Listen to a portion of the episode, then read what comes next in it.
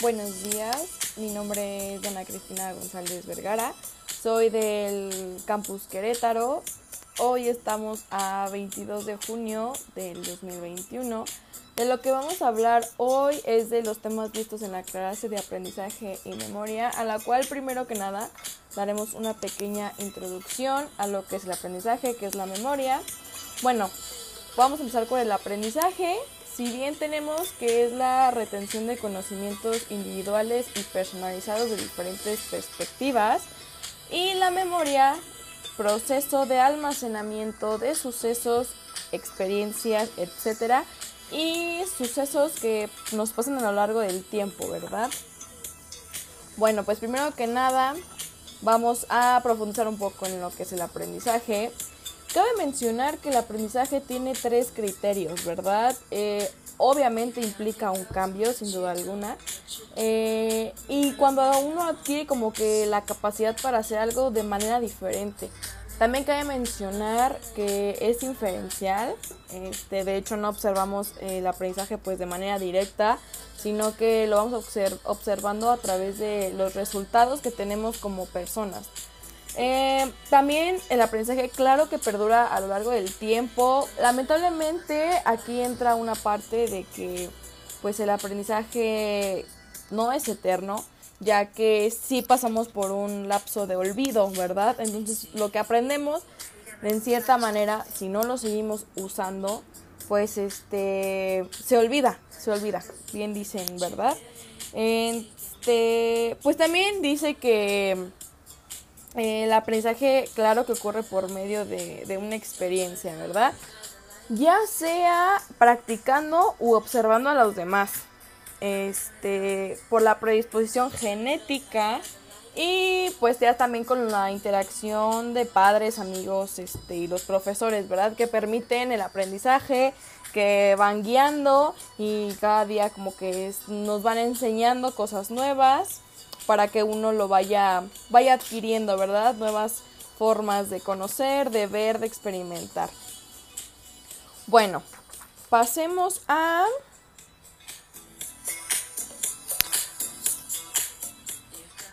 un poquito de los orígenes del saber psicológico y del aprendizaje humano.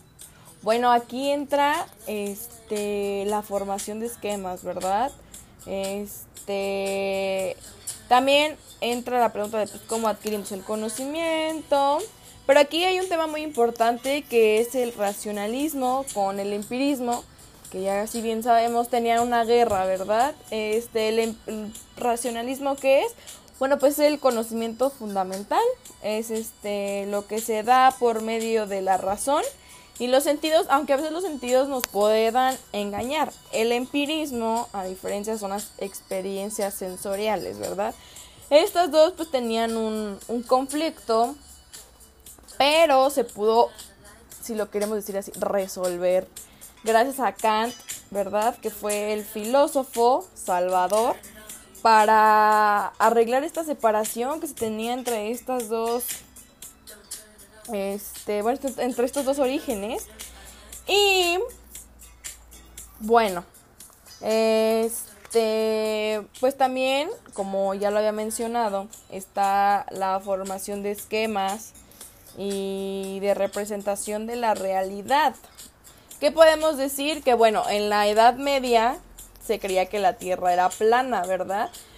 Ese ejemplo queda muy bien porque nosotros no hemos observado, de hecho no podemos observar el, el círculo, ¿verdad? Nosotros seguimos viendo todo un horizonte y se daba a entender que pues la Tierra era plana porque no se ve como que una bajada o algo así que nos haga entender que, que pues sí, que la Tierra en la actualidad es redonda y como no se podía ver eso, pues la gente de la Edad Media creía que, pues, claro, que la Tierra era plana, ¿verdad? ¿Qué pasa esto? Que son realidad y su representación, o sea, son teorías, teorías de que si es plana, si es redonda, que obviamente ahorita ya sabemos que, que era redonda, pero como resalto, en la Edad Media pues no se sabía eso. Bueno, entremos ya que tenemos como un poquito de ejemplos este, a lo que son los esquemas, modelos y teorías. Bueno, aquí este, hay que tener un poquito de, de cuidado porque una teoría es un conjunto de principios que le explican un fenómeno. Que, o sea, que, ¿a qué me refiero con esto? De que ofrecen marcos de diferencia para interpretar las observaciones ambientales y también sirven como puentes entre la investigación y la educación, ¿verdad? Entonces, ¿qué es un modelo?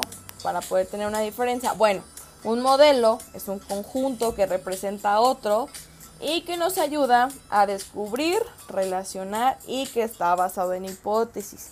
Aquí, obviamente, las hipótesis sabemos que no son del todo confiables porque no están comprobadas, sin embargo, tenemos que la teoría explica un fenómeno, ¿verdad?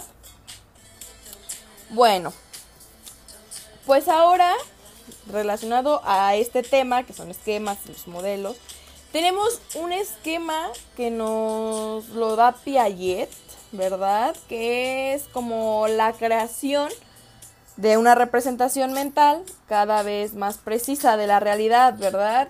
Y que nos ayuda a sentir y actuar en el mundo.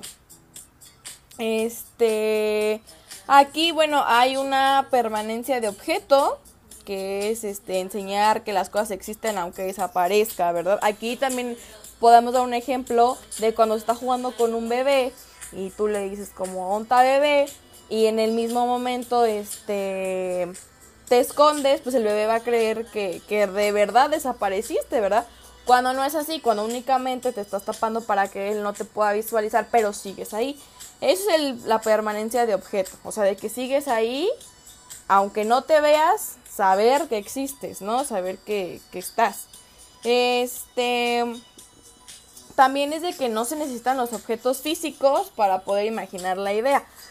Entonces, por ejemplo, aquí te dice, no, este, pues ayer me comí una manzana. Pues lo primero que uno piensa, imagina y crea es la imagen de, de una manzana, ¿no? De una manzana que ha sido comida. Ya puede ser completa, puede ser mordida, pero que se esté relacionando al ejemplo que se está dando. Bueno, aquí también entran algunos conceptos que son la adaptación, la asimilación y la acomodación.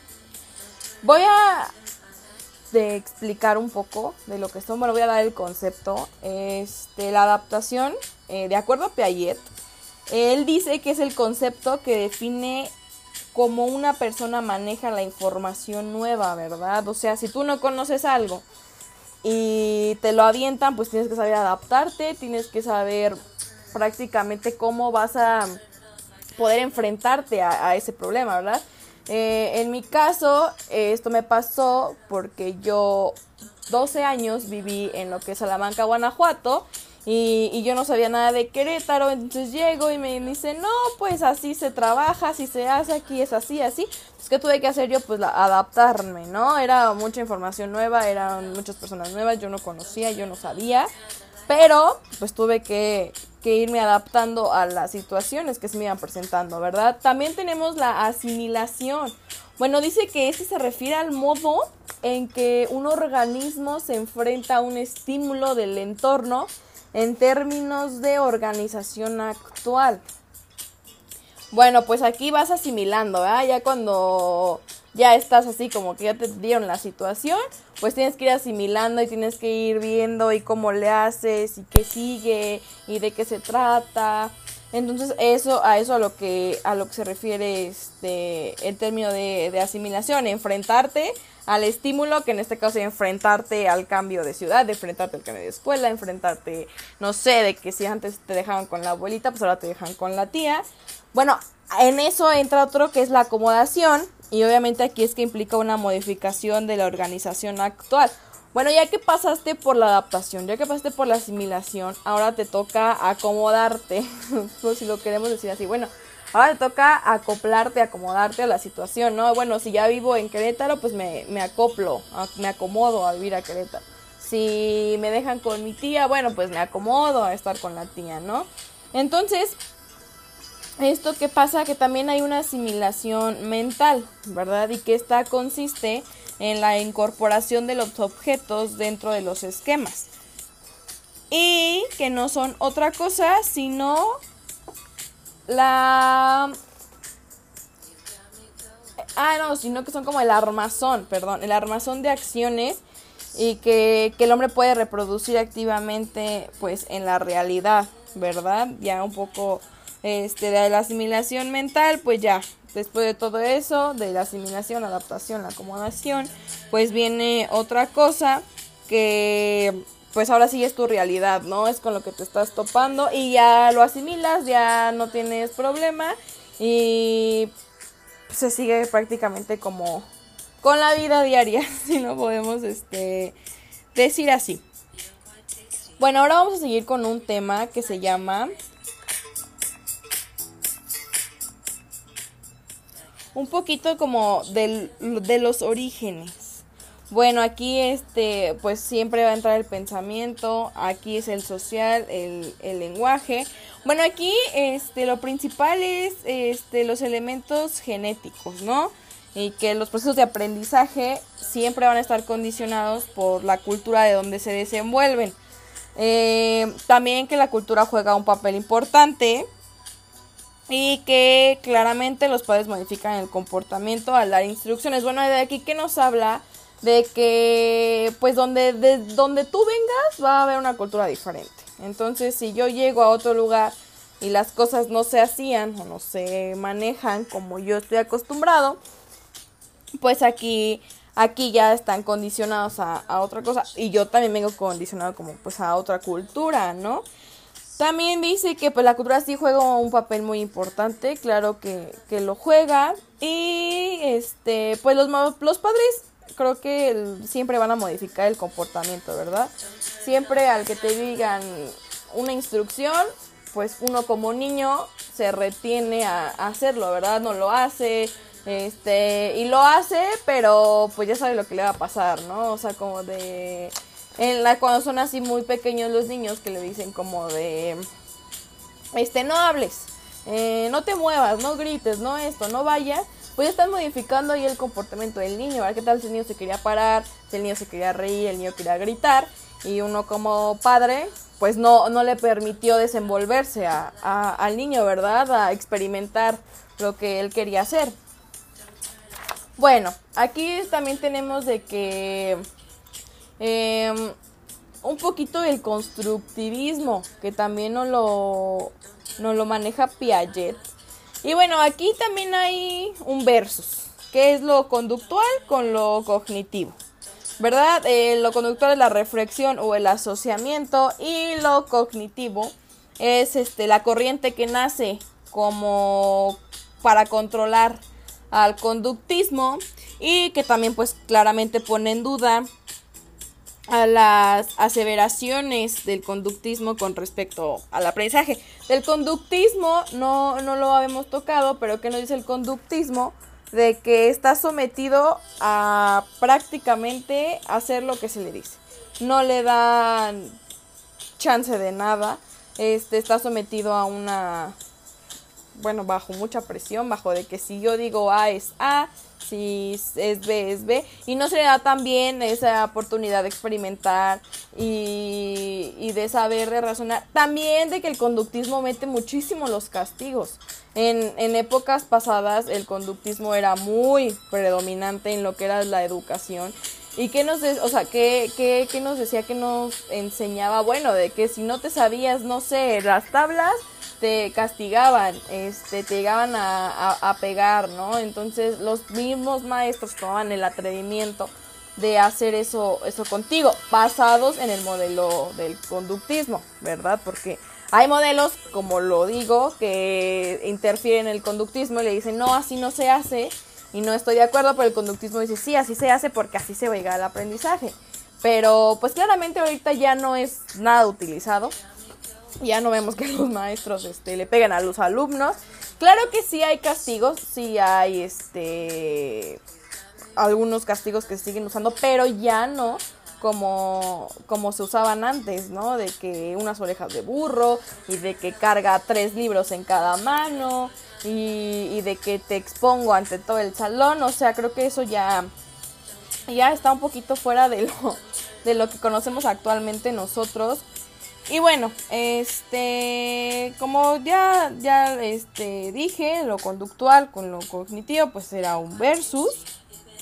Este, y bueno, em, tenemos también lo que son los rasgos este, generales, ¿verdad? De la teoría de Piaget. Bueno, aquí siempre, siempre va a entrar lo que es el pensamiento y que siempre se va a desarrollar en lo que son dos puntos desarrollo y aprendizaje. El aprendizaje siempre lo vamos a ver, siempre lo vamos a tener en presente en todas estas circunstancias, pero ahora juega un papel con el desarrollo, ya no con como lo había mencionado antes, que di el aprendizaje en la memoria, ahora es el desarrollo, voy a volver a dar un poquito de los conceptos.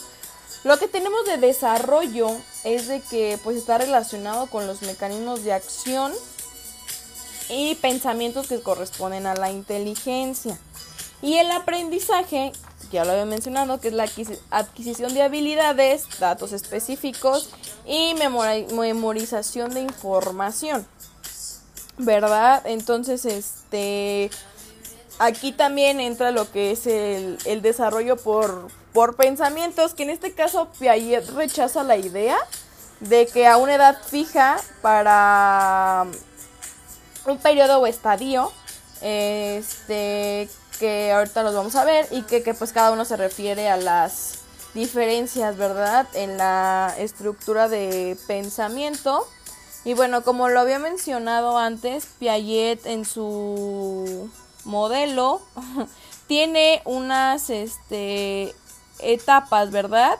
Que son los estadios y y ay, se me fue la otra.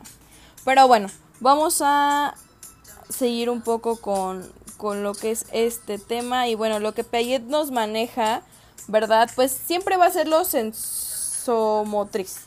Lo sensomotriz que es, bueno, es el desarrollo cognitivo que se da con el conocimiento de interactuar con su medio. Siempre se está hablando de, de lo que es el niño.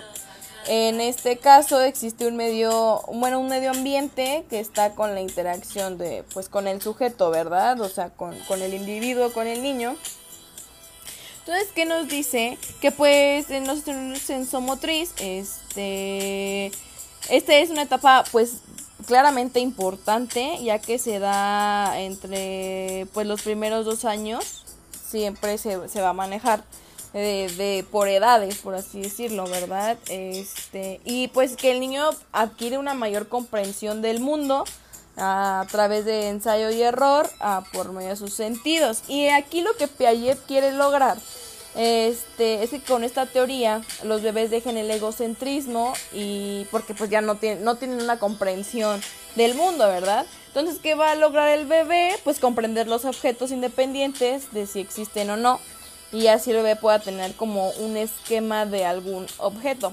A ver, aquí nos menciona un poco el egocentrismo. Tenemos que el egocentrismo se adquiere con mayor comprensión del mundo a través del ensayo y error, claro, y por medio de sus sentidos y acciones. Entonces dice que pues a principios de la etapa los bebés se caracterizan por mostrar egocentrismo extremo o sea, ¿qué quiere decir? Que pues no tiene ninguna comprensión del mundo. Otra vez este lo menciono. Aparte de su propio punto de vista, pues claro, son son bebés, aún no tienen ese eso desarrollado, aún no ven más allá de lo que ellos ven. Entonces, este es como prácticamente si no supieran a dónde va el mundo cuando cierran sus ojos. O sea, ellos creen que por así decirlo, que si ellos cierran sus ojos, el mundo desaparece y, ya nadie existe, ¿no? Como ya no te están visualizando, como ya no te están viendo, pues ellos no saben lo que sigue pasando mientras ellos este, duermen, ¿verdad? Entonces, este, aquí en la principal etapa que nos maneja Piaget es pues sí romper con el egocentrismo e ir comprendiendo que pues los objetos y eventos pues siguen existiendo este independientemente de que si lo ven o no lo ven. Entonces este aquí pues es la de permanencia del objeto como ya lo había mencionado antes.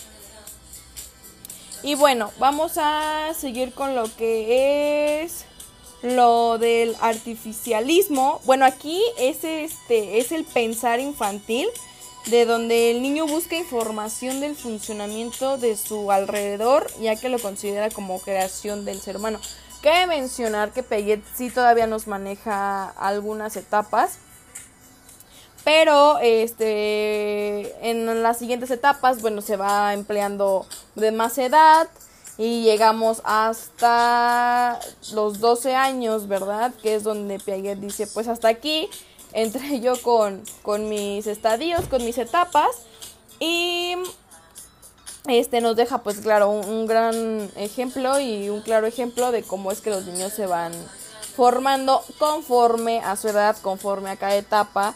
Es el que el niño va adquiriendo este un aprendizaje, donde se va desarrollando, donde ya tiene que dejarlo de dominar el egocentrismo para que al final de, de estos estadios, de estas etapas, eh, sepa, sepa manejarse, sepa que el mundo sigue girando, que las personas siguen existiendo aunque no pues no las vea, aunque no estén con él, ¿verdad? Entonces, pues ya como lo menciono, eh, también tenemos otra cosa que nos menciona, que es el artificialismo.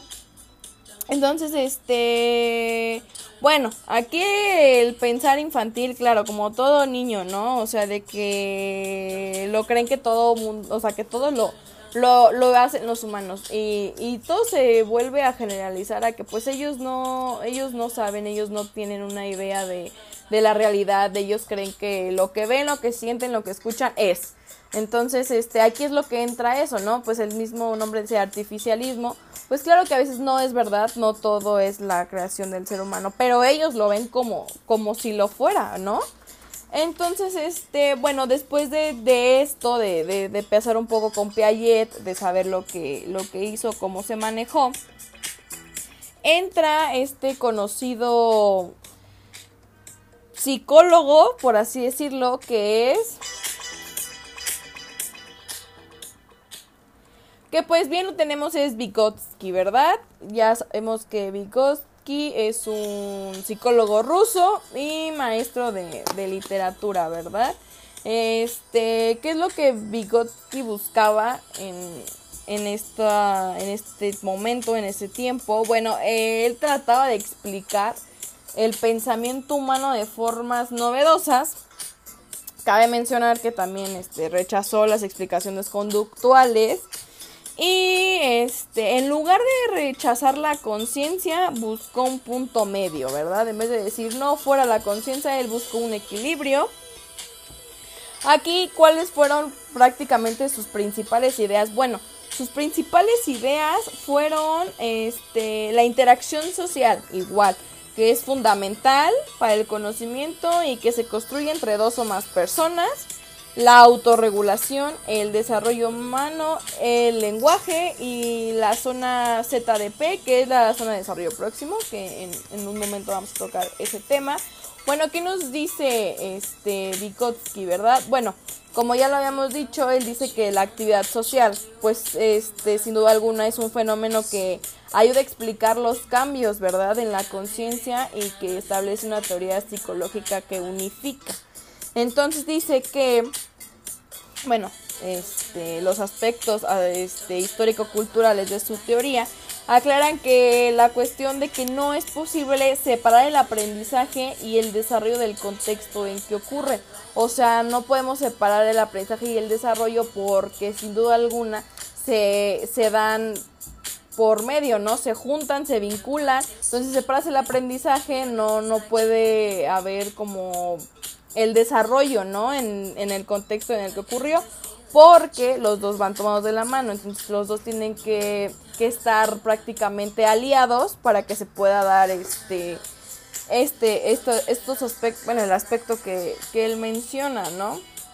Él también nos dice que el lenguaje, sin duda alguna, es la principal comunicación que tenemos para poder comunicarnos unos con los otros. Y claro, digo, si no, si no pudiéramos hablar, si no pudiéramos este, tener una forma de, de saber qué nos está pasando, qué tenemos, qué es lo que sentimos, pues sin duda alguna no, no nos podríamos este, comunicar, ¿no? Entonces él, bien dice que es la principal comunicación. Eh, bueno, aquí este, tenemos la zona de desarrollo próximo, como, como ya lo había dicho antes, ya lo había mencionado de que, bueno, aquí voy a dar un poco unos conceptos que, que nos menciona. y dice que pues es la distancia entre el nivel actual del desarrollo determinada ah, mediante la solución independiente de problemas y el nivel de desarrollo potencial.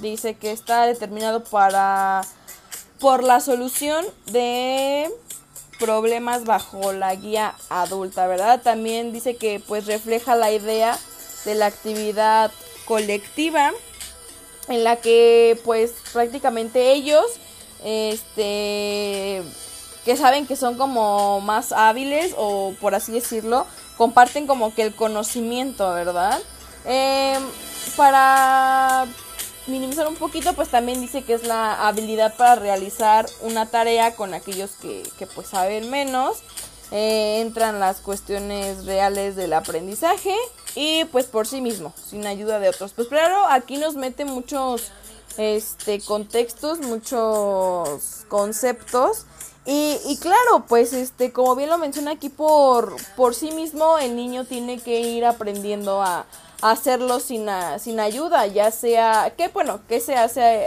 sin ayuda, bueno, el niño tiene que ir aprendiendo a comer solo, a, a bañarse, en cierto punto a cambiarse, a escoger su ropa. Y esto que nos dice, o sea, que nos facilita, pues claro, la, la ayuda de que el niño cada día se haga independiente, de que ya no necesite de, de su mamá, de su papá, para ciertas cosas que, que, que él todavía puede manejar que, de acuerdo a su edad, ¿no? ¿Verdad? No nos vamos a ir como a casos extremos de que pues que él se vaya solo a la escuela, que tome el camión, que sí puede hacer, sí, pero en este, en este, pues prácticamente en este ejemplo, es algo de que, algo sencillo, algo simple, ¿no? Entonces, este, aquí también entra prácticamente pues la habilidad para realizar tareas, ¿verdad? Con los que Mm, ¿cómo se dirá? Pues con lo que, con aquellos que saben un poquito menos, ¿no? O sea, que tengan la capacidad de, de interactuar con aquellos y de poder, este, platicar, explicar, este, el propio, el propio, el propio niño, ¿verdad? Este, desarrolla esa habilidad para poder integrarse y poder, este, comunicarse, pues sí, con aquellos que, que pues saben, saben menos, ¿no? Entonces, este también dice que que bueno, tenemos este unos puntos importantes.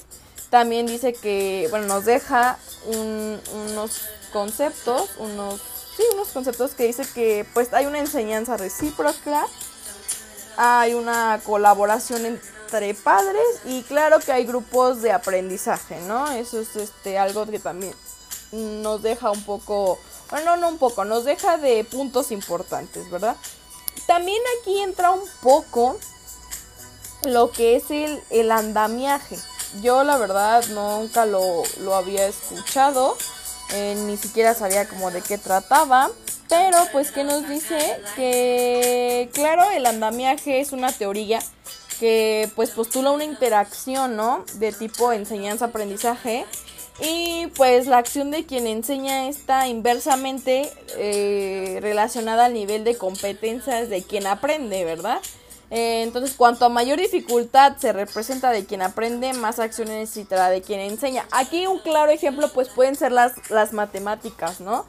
Que dicen como, no, pues es que las divisiones, las restas, las tablas de multiplicar, que eso es lo que yo sé un poco de que se le dificulta a los niños. Aquí que nos está intentando entender que uno eh, si está enseñando, pues necesita más acciones para poder este para poder no sé, para que realice el aprendizaje del niño, ¿no? Entonces al niño se le complican las matemáticas, eh, uno como del otro lado que no es el que está aprendiendo, sino el que está enseñando, pues tiene que buscar ciertas formas de ver este cómo le va a hacer, ¿no? Y de qué más necesita y de qué puede implementar y de qué puede decir y de qué puede hacer para que al niño, que es un tema que se le dificulta, pueda ir poco a poco este teniendo una idea, pueda ir desenvolviéndose para que al final pueda tener como que el aprendizaje adquirido, ¿no? O sea, y el aprendizaje que uno quiere que que pues al niño, al niño, el niño tenga, el niño este conciba. Este pues ya saliéndonos un poquito de lo que de lo que son estos temas. Bueno, viene un tema que se llama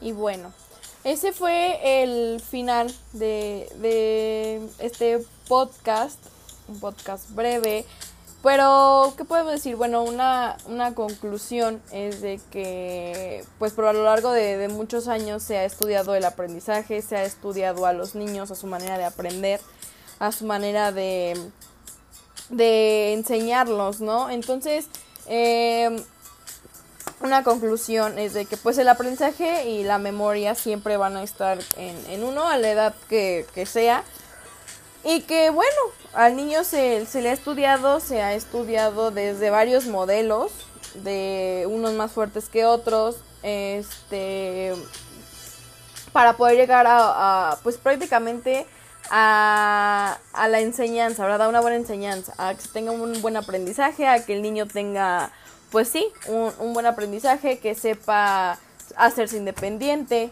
que sepa manejarse, porque desde bebés se les ha hecho todo un proceso hasta casi la adolescencia de para ver cómo interactúan, cómo hacen, cómo conocen, cómo perciben. Y bueno, eso es este una, una conclusión referente a, a todo lo, lo, visto en este podcast. Y bueno, pues espero sea, sea de, del agrado de, del maestro. Este, y bueno, sería todo de mi parte y muchísimas gracias.